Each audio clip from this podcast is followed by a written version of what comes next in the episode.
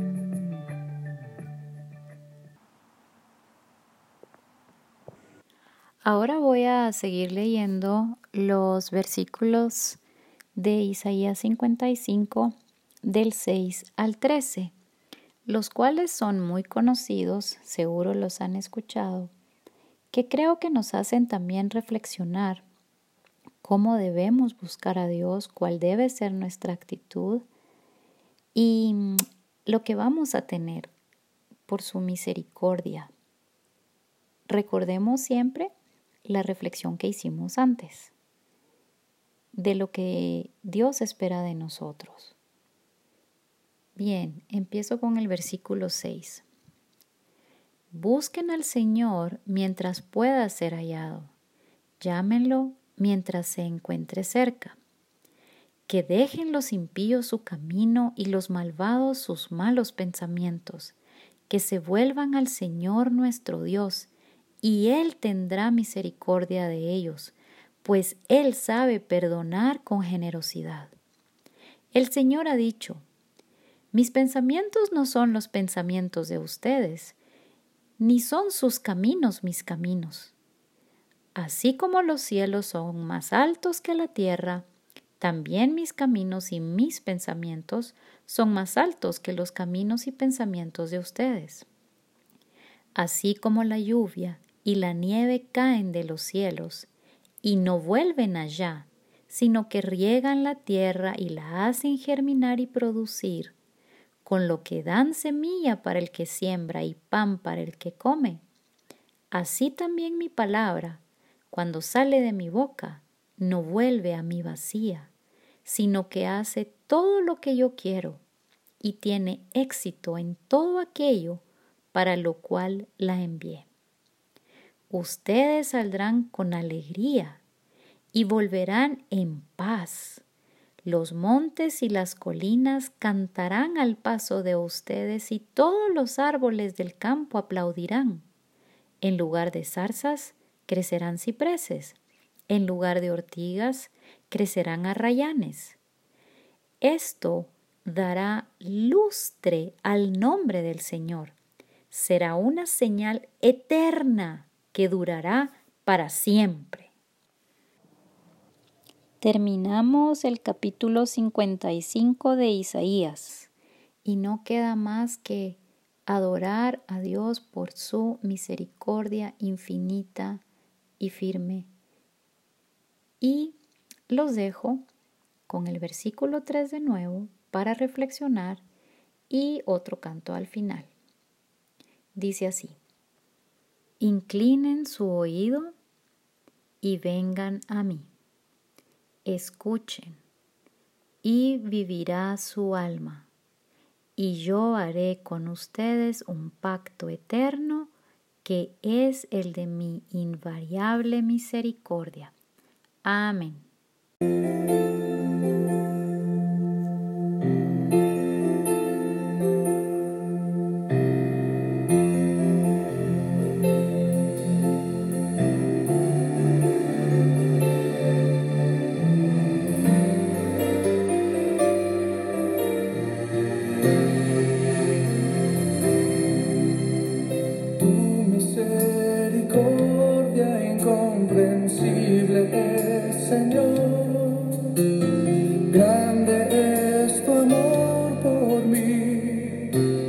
No lo alcanzo a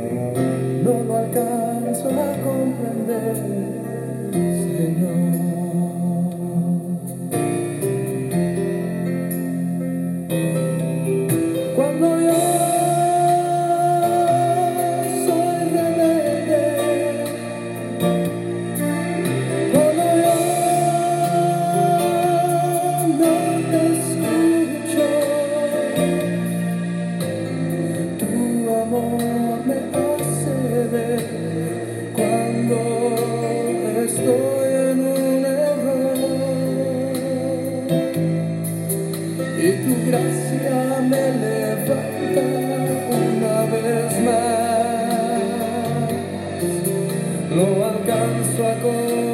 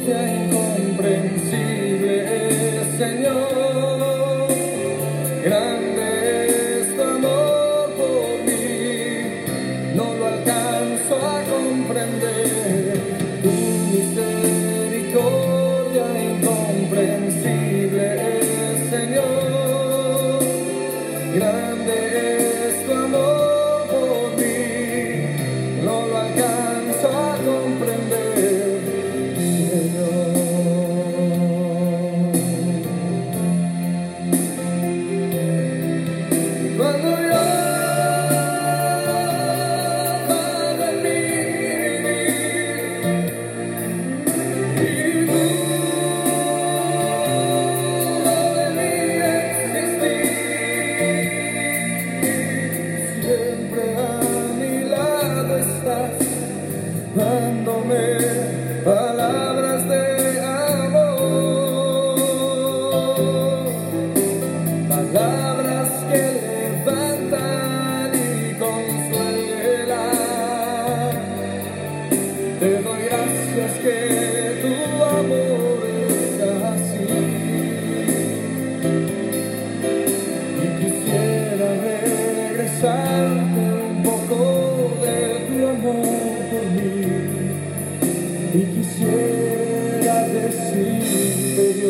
Yeah.